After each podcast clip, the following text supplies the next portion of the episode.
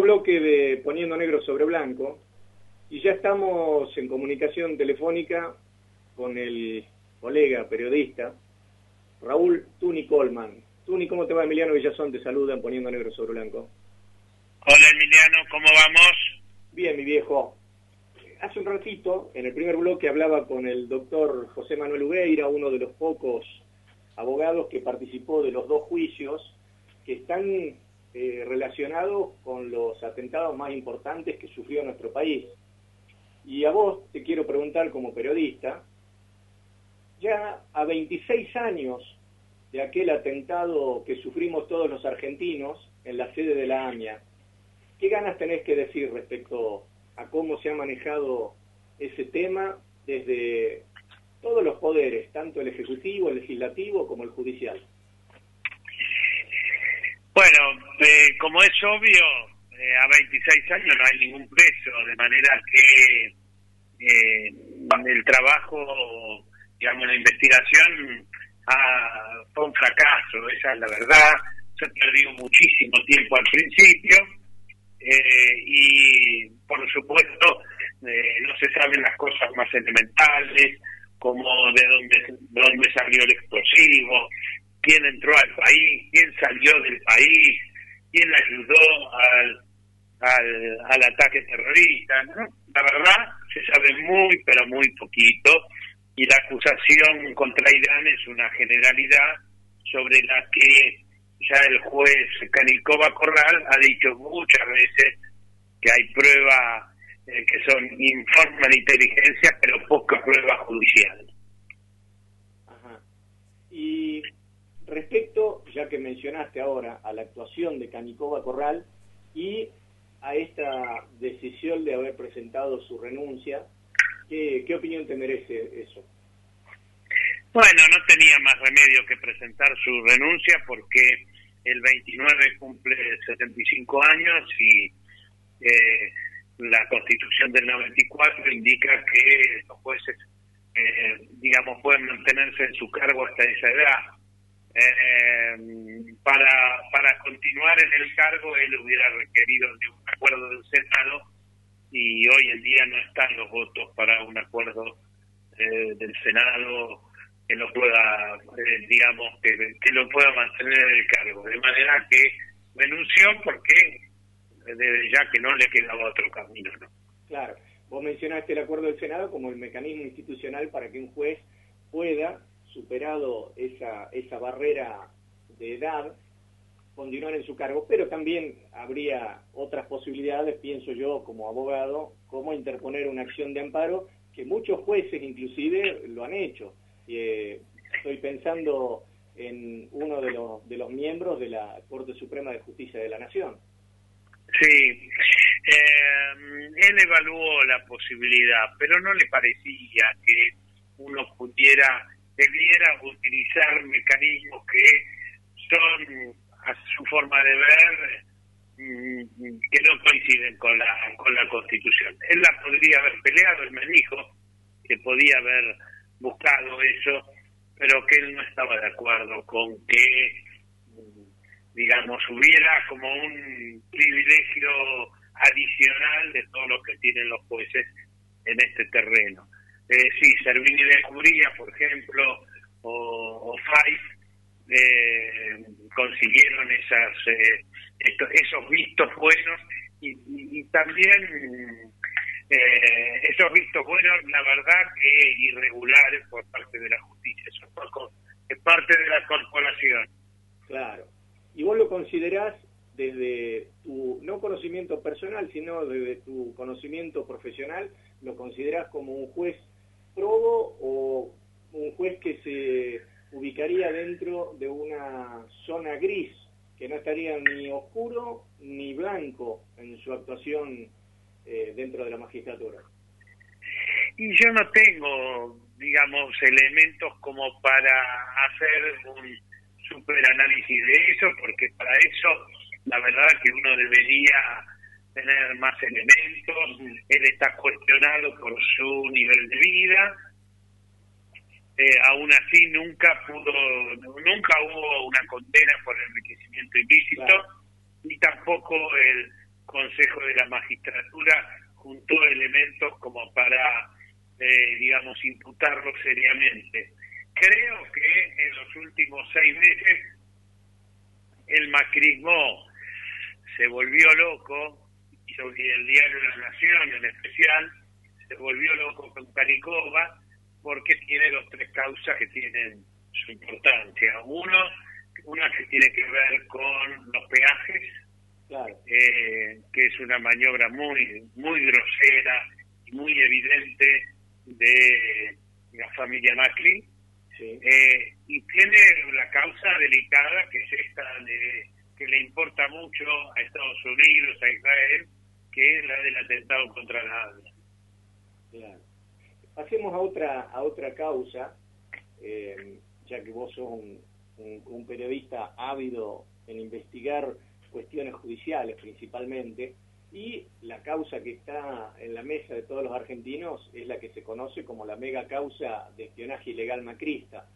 ¿Cuáles son las novedades que nos podría decir que hay, habida cuenta que en esta semana pasaron a declarar las principales autoridades, me refiero a Silvia Magdalani y a Gustavo Arribas? Bueno, hay un hecho objetivo y es que hubo un espionaje eh, ilegal a un montón de figuras de la política argentina, eh, en principio Cristina Fernández Kirchner, pero también gente de Cambiemos. Eh, la mirada sobre ello es que los enviaron desde la Casa Rosada, esencialmente para ver cuál era su armado político y en el caso de la gente de Cambiemos, si estaban a favor de la candidatura de Macri o de la de María Eugenia Vidal, o sea, hubo un espionaje político absolutamente ilegal. Ese es el hecho objetivo. Entonces, el aparato de inteligencia, comandado por arriba Simón Dalani, trata de justificarlo diciendo que ellos tenían una orden, una orden del juez eh, Federico Villena, porque se venía el G20 y entonces ellos había peligros, etcétera. La verdad que es un argumento de cuarta, eh, muy endeble, muy endeble, porque si, si hay un peligro contra una, que le hagan algo a una persona, por de pronto le avisas a esa persona, le avisas a la custodia de esa persona, acá no se hizo nada de todo eso, se hizo una truchada, eh, y además se siguió a gente de Cambiemos, se siguió al obispo Lugones, que es amigo del Papa, querían saber en qué andaba el Papa. o sea, nada. Eh, Al cuñado de eh, espionaje ilegal eh, de acá a la China. Claro. Y Magdalani cuando este, se presentó a hablar ante el juez, llevó pruebas de la organización ecoterrorista que a muchos nos, nos suena más a un chiste de, de Capusotto que otra cosa, que se llamaba individualistas tendiente a lo salvaje. Sí. No, no, en realidad eh, ellos, esta organización eh, se supone que cometió algunos atentados en Chile, básicamente. Pero tiene un olor a servicio de inteligencia eh, absoluto. Entonces, eh, digamos, es como si eh, yo me apoyara, además no hay ninguna evidencia de que hayan estado en Argentina, de que hayan hecho algo, bueno, y insisto además, supongamos que es verdad por un instante, bueno, vos le tenés que avisar, claro. ¿eh? si hay una, si el que está en peligro es Villazón, le tenés que decir, mire Villazón, está en peligro, encima tenía una custodia de la Policía Federal, o sea, tampoco le avisaron. Y a los espías que espiaban, no le dijeron, ojo que pueden venir unos tipos con unos paquetes de bombas. Le dijeron, fíjese quién entra y quién sale, si llevan, si llevan bolsos o no llevan bolsos, si sacan plata o no sacan plata, si sacan documentación o no sacan documentación. O sea, es obvio que era un espionaje político. Y me gustaría saber tu apreciación este, no, no para que hagas elucubraciones futuristas ni, ni, previsiones al respecto, pero sí tu apreciación.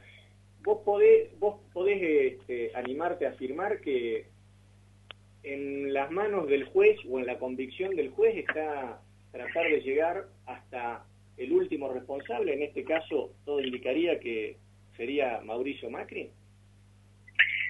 Sí, yo no confío, yo no soy una persona que, que confía en la justicia. ¿eh? Así que eh, yo creo que la justicia argentina no ha sido renovada para nada, pues siempre ha estado del lado del poder y entiéndese, entiéndase por el poder no el gobierno de turno, sino eh, el poder en serio, el poder económico, el poder mediático, eh, de manera que siguen estando de la mano de alguna manera de Macri. Claro.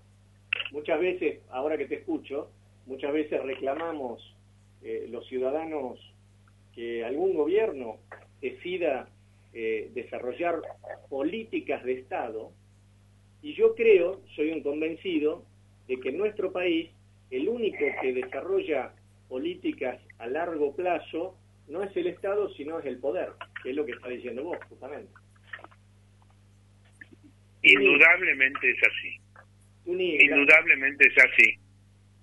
La última pregunta está relacionada con el asesinato de Fabián Gutiérrez y quienes hemos leído tu nota en página 12, ilustrada con la cara de un joven que puede ser un joven de 16, 17 años, eh, una cara angelical, podríamos decir así, el, el muchacho este de apellido Saeta. Exactamente. Que es el principal imputado. Y me gustaría saber, para que le comentes a la audiencia, cuáles son las, eh, eh, las novedades que hay en torno a esta causa. Bueno, esencialmente ayer él de alguna manera confesó una participación, le echó la culpa a los otros, sobre todo a uno a un hombre que se llama Facundo Gómez. Entonces dice que él arregló con Facundo Gómez de ir a robarle, pero que no lo, de ninguna manera ni lo iban a agredir ni lo iban a matar, lo iban a robar. Eh, entonces, eh, eh, como, como mm, Fabián Gutiérrez era gay, eh, Facundo Saeta se dejó seducir, eh, entró, le, le empezó a mandar fotos y cosas por el estilo, y cuando quedaron en verse en la casa de Gutiérrez, cayó ahí con otros dos, con Gómez y con Monzón. Aunque primero Facundo Saeta admite que él le pegó dos trompadas, cosa que él no podía negar que él le había pegado porque tenía los puños totalmente hinchados, Facundo Saeta. Entonces, eh, que le pegó dos trompadas, lo dejó medio inconsciente, después vinieron los otros dos y que Facundo Gómez fue el que lo termina matando con una piedra. Esto es lo que declara eh, Facundo Saeta y hablan de que, eh, de que era millonario, de que era la fortuna que él había obtenido como secretario presidencial, pero no tienen muchas precisiones, eh.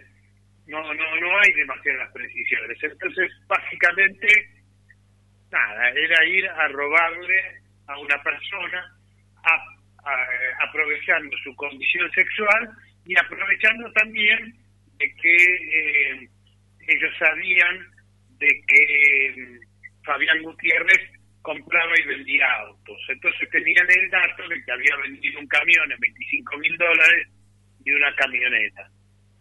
Se esperaban encontrar 50 mil, 70 mil dólares. Es más, desaparecieron 25 mil dólares de la casa. Eh, o sea que ese, ese fue el móvil, robarle. Claro. ¿Y esta es la primera declaración que hace Saeta o ya había declarado anteriormente?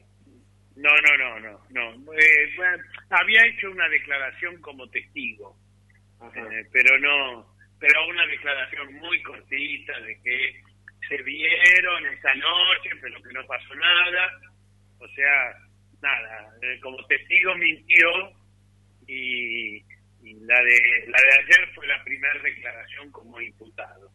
Claro, porque a mí me eh, resulta... Vos fíjate que hay una parte que es incongruente, porque esencialmente Fabián Gutiérrez tenía varias cuchilladas en el cuello y en su testimonio, en, perdón, en su indagatoria, eh, Saeta no cuenta eso. Es decir, no dice quién le pegó las cuchilladas ni cómo fue todo eso. Ajá. Te decía que a mí me resulta interesante el hecho de que en esta declaración indagatoria él haya de alguna manera hecho una relación entre la, el, hecho, el, crimen cometido y la riqueza acumulada por Fabián Gutiérrez en tanto en cuanto Fabián Gutiérrez se desempeñó como secretario de Cristina. Sí, bueno, era obvio, era obvio, era, digamos, en el calafate te imaginas que todo el mundo se conoce. Entonces, eh, y todo el mundo ve en qué auto vas. De manera que, eh, nada, era público y notorio que Fabián Gutiérrez compraba y vendía autos y camionetas y, todo eso. No, no, eso, digamos, no, como que no era un tema oculto, aunque él lo hacía todo en efectivo porque tenía los bienes inhibidos. Sí, sí. Perfecto. Bueno, Tuni, te agradezco que nos hayas conseguido una entrevista y hayamos podido hablar una vez más y te mando un abrazo. No, un abrazo, ¿eh? Hasta luego.